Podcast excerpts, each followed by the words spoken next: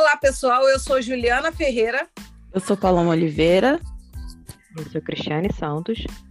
E estamos dando início a mais um episódio de Nizinga Podcast. Hoje falaremos sobre o tema de gosto é construção social. É um tema muito importante, é uma afirmação que nos forma, forma enquanto pessoa dentro de uma sociedade e de, nos direciona a, nosso, a nossas decisões e as nossas escolhas. Não é mesmo, meninas? É isso aí, Ju. E a gente entra numa questão, né, sobre será que nós nascemos gostando do que nós gostamos ou aprendemos a gostar do que nós gostamos? Isso nos leva a uma reflexão muito, muito profunda, porque até o que nos parece natural sofre um estímulo social. É, e o que nos parece natural, por exemplo, as nossas necessidades fisiológicas até, o comer, beber, é, dormir, transar, enfim. E aí a gente parte do, de, um, de, uma, de um pensamento que é o que a gente come, o que a gente bebe, com quem a gente se relaciona, é, ao dormir, o que, que, que material a gente está usando, se a gente viu aquilo na TV, se a gente. Né, as influências que a gente sofre, né? Então, até aquilo que nos parece natural pode não ser tão natural assim. E aí a gente vai pensando nos estímulos que a gente vai recebendo, que a gente recebe desde criança. E a gente vai sofrendo estímulos inicialmente âmbito familiar, que também são pessoas que são inseridas na sociedade sofrem os mesmos estímulos que a gente vai sofrer. É, na escola, né? pode vir de, de, de, de, vários âmbitos, de vários lugares.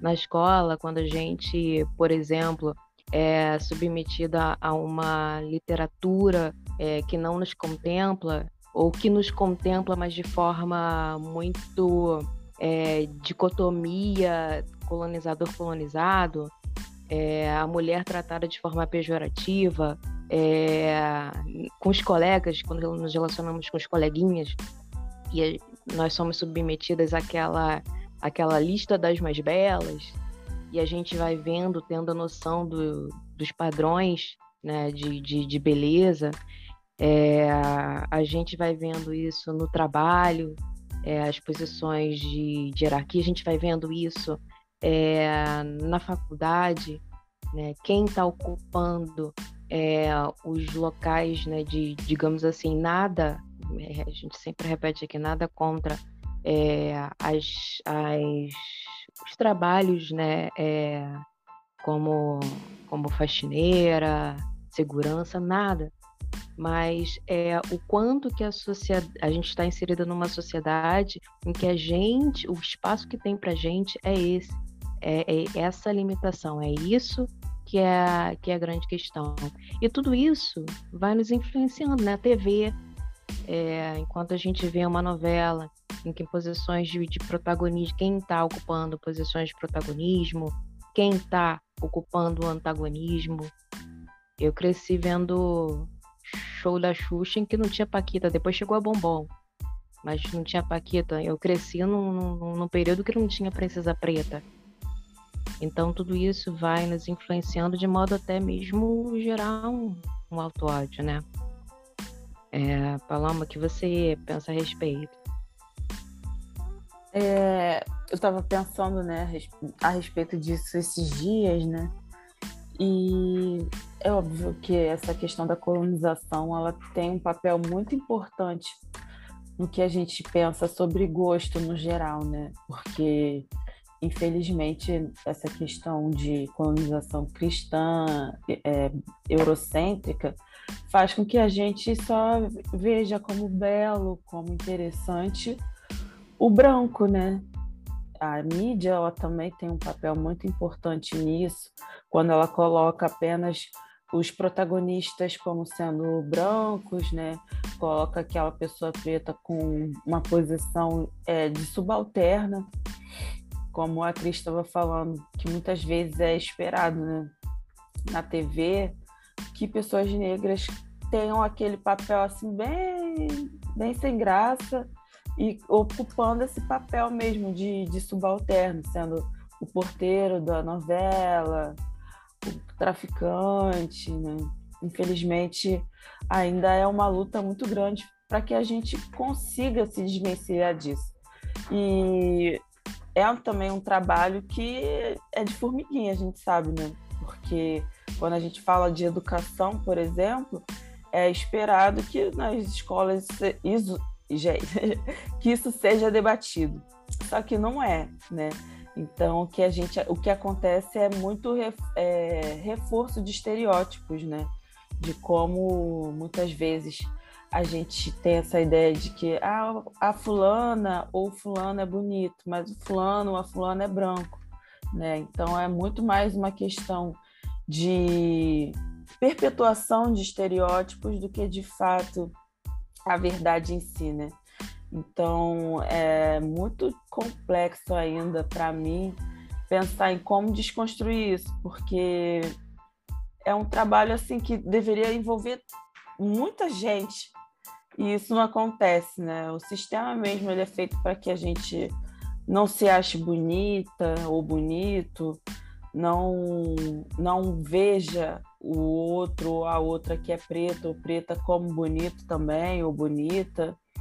Então é um trabalho aí que infelizmente vai demorar ainda um bom tempo para que a gente consiga de fato ampliar e aprofundar esse debate. Né?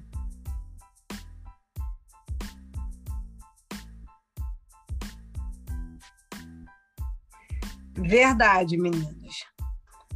Verdade mesmo, porque a gente vai percebendo o quanto essa questão do gosto ela tem uma definição prévia.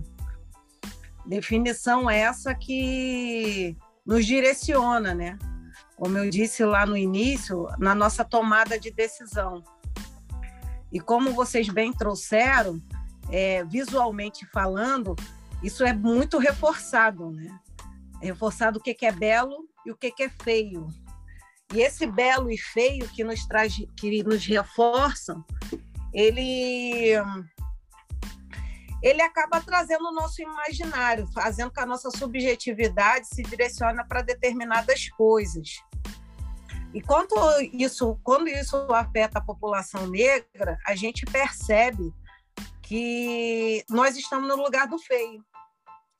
Nós estamos no lugar do que não é bonito, do que não é belo. E, e, e, essa construção, ela alimenta a subjetividade, mas alimenta a construção da identidade das pessoas. E aí, tanto da pessoa negra, na sua baixa estima, e a pessoa não negra, de um fortalecimento de poder, de manutenção de poder, né? De exatamente se olhar e se, ver, e se enquadrar, né? achar que está realmente dentro do que é bonito, dentro do que é permitido, dentro do que é apropriado. Então, quando a gente traz esse tema dentro dessa construção social, é algo muito condicionado, né? É algo que foi ensinado para a gente entre o belo e o feio de uma forma muito covarde, que a gente sabe disso, que é de uma forma colonial, de uma forma privilegiada, de uma forma capitalista, mas que acaba muitas das vezes levando a adoecimentos, inclusive, né? Porque esse, quando a gente se depara, entra num conflito direto do espelho, né? Que é o se fazer uma leitura de si e aí perceber exatamente que dentro do que é condicionar, dentro do que é uma cartilha da beleza, a, a população negra não tem seus, é, seus elementos aceitáveis, aceitados e acolhidos. Enfim, o debate do, do, gosto enquanto construção social ele é muito amplo, como vocês trouxeram, envolve uma série de, questão, de questões, aliás, mas que é preciso dar início a isso e sempre que tiver oportunidade levantar essa pauta assim, para que a gente possa olhar para o lado e olhar para o espelho, para se olhar e olhar para o lado aonde que está indo as nossas escolhas. Vem realmente da nossa vontade ou porque nos ensinaram assim? É, e aí, linkando uma coisa que a Paloma falou, a, a fala da Ju, é a questão do, do estereótipo e como que isso nos adoece, é, me vem em mente a questão né, de todos esses estímulos sociais é, reforçando um estereótipo e fazendo com que a gente, que a gente acredite. A gente acaba acreditando em determinados estereótipos, como por exemplo a questão da, da, da preta guerreira. A gente acaba acreditando nessa, nessa figura, nessa imagem que, a gente é assim mesmo, né? Já que a gente cresceu com esse estímulo que acaba sendo até mesmo inconsciente. E aí a gente vai acreditando nesse estereótipo, a gente vai começando a, a, a um acúmulo de, de tarefas, porque a gente já tem como premissa, por exemplo, que pra, a gente precisa fazer mais, por exemplo, estudar mais, estar na média. E para se destacar, a gente faz o quê? Aí faz mais ainda, Aí começa a, a, a, pegar tarefa em cima de tarefa, a não dizer não, a, a esquecer autocuidado, a não comer bem, a não se alimentar bem, a não ter lazer, porque o tempo de lazer você está perdendo tempo, você deve estar tá, é, é, se dedicando, fazendo mais, porque você, se você fizer mais, você vai realmente alcançar mais. Entra naquela questão é, da síndrome do preto único, aquele que está lá que fez, não, vamos fazer também porque eu quero estar tá lá e a gente acaba, acaba realmente é, adoecendo. É, a gente, por acreditar, e isso é tão é tão inconsciente até às vezes, né? A gente, a gente pega, se pega fazendo algumas coisas que é, é, a, por mais que a gente seja, né, esteja nesse caminho da desconstrução, não quer dizer que a gente é, também não, não possa é, estar se submeter a esse tipo de, de conduta, né? Porque se torna até mesmo inconsciente. A gente está naquele meio, sendo influenciado daquela forma. E não é um estalo que a gente vai desconstruir tudo do dia para a noite. A desconstrução é contínua, né? Então, é tomar cuidado com começar a refletir sobre, sobre as condutas, o que faz, é, o que está gostando, o que está, para onde está indo, para qual caminho está seguindo e fazer reflexões e novas proposições, né? É, outra questão que eu estava pensando também é a respeito de amizades, porque tem assim, várias histórias, não só minhas, mas de várias outras pessoas pretas que eu conheço, é, sobre o fato de muitas vezes a gente ter muitos amigos brancos ao longo das nossas vidas, né? Não só na fase adulta, mas da infância à fase adulta, assim, passando pela adolescência, a gente sempre é, passou por alguns espaços que tinham maioria brancas, então maioria branca, então isso acabou influenciando no quesito amizade.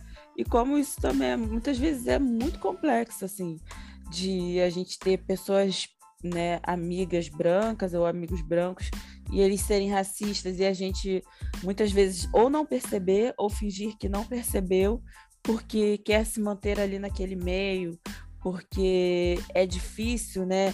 Muitas vezes a gente construir amizades e tudo mais. Então, é uma série de problemáticas, né? Então, quando a gente pensa em construção, né, de gostos e tudo mais, eu não tenho como não pensar nisso. Assim, eu tive várias amizades brancas.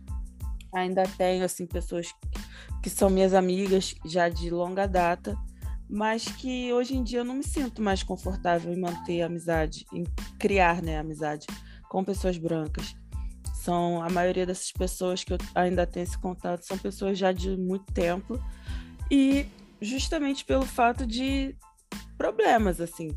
Conforme foi passando o tempo, eu fui aprendendo mais sobre questões étnico-raciais, eu fui compreendendo que eu estava passando por várias questões, né, vários problemas de racismo e que naquela na época, né, ou eu não percebi, né, porque é isso, muitas vezes é algo assim tão implícito, tão sutil que a gente não consegue compreender que está passando por uma violência. E aí também outras pessoas que eu conheço também passaram por isso. E é interessante a gente pensar, porque muitas vezes a gente, quando fala em, em, gosto, em construção social e tudo mais, a gente leva muito em consideração as relações afetivos sexuais, mas não se restringe somente a isso, né? Quando a gente está falando aí de, de gosto, como que a gente tem esse tipo de construção com pessoas brancas, assim, em termos de amizades? Por que que muitas vezes a gente aceita ou não consegue enxergar que aquela situação ali é uma situação de violência, de, de racismo, né, no geral e tudo mais. E como que muitas vezes a gente, para se manter, né, a, por exemplo, a adolescência. Na adolescência a gente passa por várias questões, né? Então, durante esse momento, a gente está num processo de autoconhecimento ou de não autoconhecimento, né? Porque todo mundo tem o seu processo, cada um passa por uma situação diferente. Mas cada um está num, num momento diferente, e aí muitas vezes a gente tá ali com aquela com aquelas pessoas e acha que tá tudo ok, que tá tudo bem ou finge que tá tudo ok, né? Porque muitas vezes a gente até percebe a situação, mas pelo fato de querer se manter ali, a gente finge que não tá acontecendo, né? Eu tenho conheço várias pessoas pretas que às vezes a gente vai conversando, né? E aí cada um vai relatando é, os seus, as suas situações.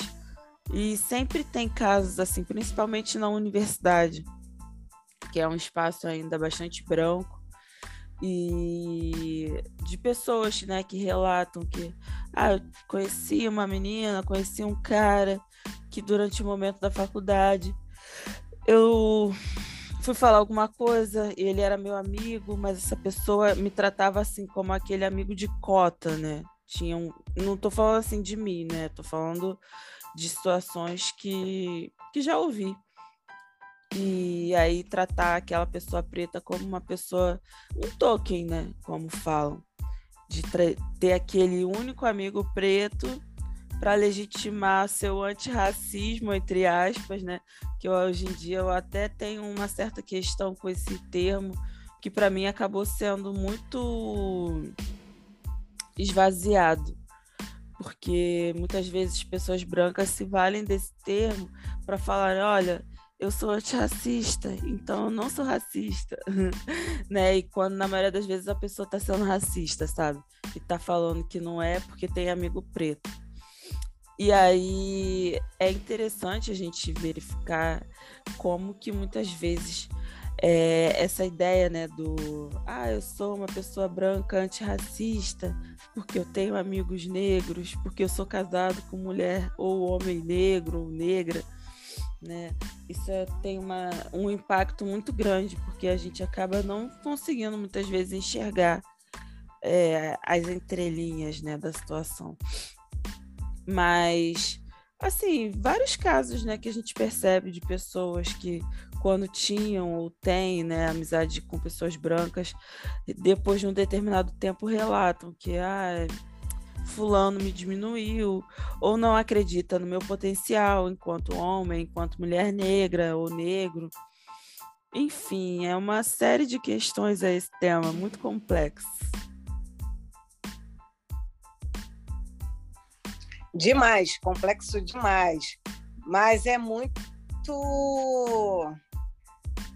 é muito válido, né? É muito é muito amplo, né? Realmente nesse dentro desse contexto, eu estou ouvindo agora vocês trazerem é tanto a questão que a Cris apontou muito de ah, às vezes até no inconsciente a gente acaba reproduzindo e a Paloma trouxe as questões do de como essa construção ela permeia as nossas relações sociais, seja ela afetivas, de amizade e às vezes até familiar também, né? Então a gente vai percebendo, me veio muito à mente assim, quanto é, influencia realmente a nossa construção de identidade, porque muitas das vezes, como não, não, não tem o olhar por esse, por esse viés, a gente vê negros não, não se compreendendo, não compreendendo quem, é, quem são e entendendo o papel o que ocupa e traçando escolhas de gostos exatamente contra si,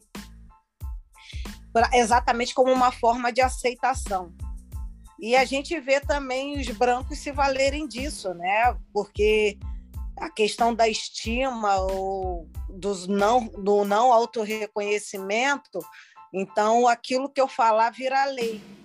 A gente vai percebendo que na sociedade tudo que é bonito está sempre ligado a algo que é bom, a algo que é digno, a algo que é sincero, a algo de, que é honesto. Então, isso está muito ligado às oportunidades que a vida oferece. Né? Então, a população negra, como já é vista como algo que não é bonito, a gente encontra muitas das vezes a, o negro já pautado dentro dessa estrutura colonial e racista, exatamente para ele ser reconhecido como honesto, como digno e para poder alcançar oportunidades seja de relacionamento, seja de trabalho, seja exatamente até mesmo para ser ouvido de alguma maneira, né? para dar uma opinião. E aí a gente vai vendo exatamente o quanto isso é cruel, aonde essa construção ela vai, ela vai alcançando né, o, o movimento da vida das pessoas, né, principalmente do negro. Então, para mim, o que de tudo que a gente está falando aí, me volta um pensamento também de que esse gosto ele é construído para nos aprisionar. É mais uma prisão que é imputado para a gente, enquanto na população negra, para que a gente não tenha liberdade de escolha, para que a gente realmente não, de forma genuína, tome as decisões que a gente precisa tomar, o caminho que a gente quer tomar entendeu? Ou partilhar isso, né? Então, é, é muito complexo, realmente. Eu lembrei de uma frase da, da Toni Morrison, que até outro dia é advogada também, Camila Mello, que a gente reproduziu até esse texto de um post dela lá no perfil, que trazia um pouco disso, né? Que a necessidade do outro de que de para se fazer para se para fazer a manutenção do seu próprio poder, de ter que rebaixar quem está do, do o diferente, ou o lado oposto, o negro nesse caso, está se falando entre o branco e o negro. Então, esse é uma, um comportamento e um esforço que vai sempre acontecer. Sempre vai acontecer. Nós é que realmente temos que parar para perceber, para entender essa questão e poder fazer essa desconstrução tão difícil que a Paloma falou. É por aí. E aí, já que a gente vive nessa, nessa sociedade capitalista, é, eu não posso deixar de falar o quanto que tudo isso envolve dinheiro, né? A sociedade nos vem, no, no, nos impõe um padrão e nos vende esse padrão que só reforça o nosso auto-ódio ao a textura do nosso cabelo, a nossa cultura, a cor da nossa pele. É, por exemplo, para você vender um, um, um, creme relaxante, um creme alisante, é, você demoniza o cabelo, o cabelo crespo. E isso é, aconteceu há bem pouco tempo uma dona de uma de uma rede de salão né, grande é, fazendo isso em uma palestra gigante, né, uma palestra né, para muita gente. Depois veio pedir desculpas, mas é, é, negra fazendo fazendo isso, né? Tem essa tem essa essa influência social e demonizando o cabelo crespo para poder vender é, o, o seu produto. Então, assim, é, como, como que é cruel? Porque nos imputa um padrão, é, um padrão que é, entra no nosso consciente de, como a Paloma disse, de forma muito sutil. A gente repo, reproduz esse padrão e consumimos todos nós é, é, esse esse auto ódio que, que rende muito Alguém está nos ditando, alguém está falando que a gente tem que, que fazer, gostar, seguir e está lucrando com isso, né?